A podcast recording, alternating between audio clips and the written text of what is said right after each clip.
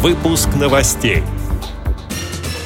Государство должно предоставить инвалидам гарантии реализации их права на труд, заявила заместитель председателя Госдумы Людмила Швецова.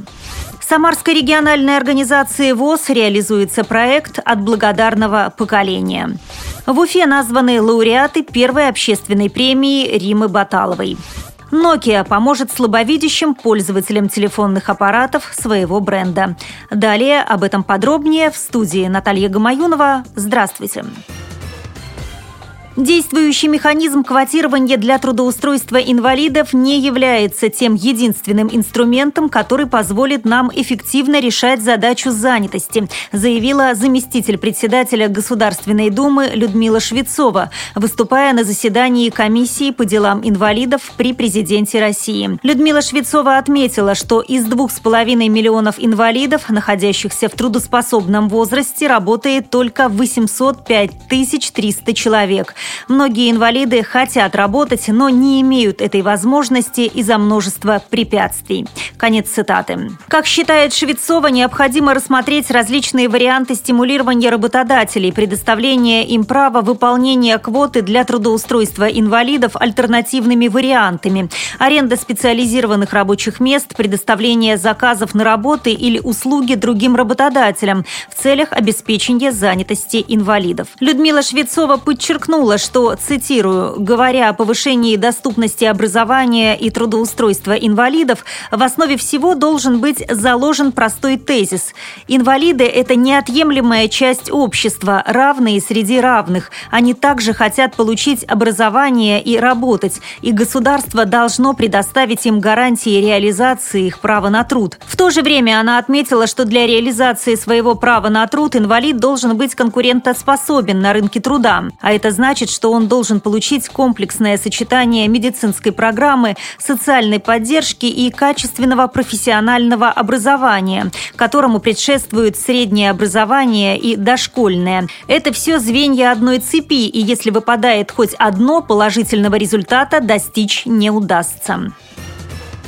В 2014 году Самарской региональной организации ВОЗ реализуется социальный проект «От благодарного поколения» по гранту Национального благотворительного фонда. Усилия направлены на оказание помощи ветеранам войны и труженикам тыла, инвалидам по зрению в обеспечении техническими средствами реабилитации. Как отметил председатель Самарской региональной организации ВОЗ Анатолий Казанцев, не менее 300 человек получат наиболее необходимые технические средства реабилитации ориентации и принадлежности, позволяющие самостоятельно ориентироваться в ближайшем окружении и контролировать состояние здоровья.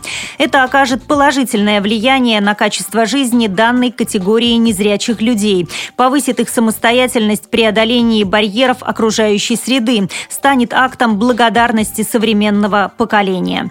Вручение состоится в торжественной обстановке в канун празднования Дня Победы. 4 апреля в Уфе в Башкирском государственном театре драмы состоялась торжественная церемония награждения победителей республиканского конкурса на соискание первой общественной премии Римы Баталовой «Молодость нации». Конкурс был приурочен к 11-м зимним паралимпийским играм в Сочи. Лучшие из лучших были определены в семи номинациях. В номинации «Секрет победы» было выбрано сразу три победителя. Ими стали тренер по плаванию Уфимской школы-интерната номер номер 28 для слепых и слабовидящих детей Халил Шамасов, Ольга Бердышева, тренер по борьбе дзюдо той же школы и тренер паралимпийской сборной команды России по лыжным гонкам и биатлону лиц с поражением опорно-двигательного аппарата Надежда Гумерова. Специальным гостем вечера стала заслуженная артистка России Диана Гурцкая. Благодаря Риму Акбердиновну за учреждение премии для юных паралимпийцев певица отметила, что она и сама прекрасно понимает, понимает, как важна для таких особых детей любая поддержка.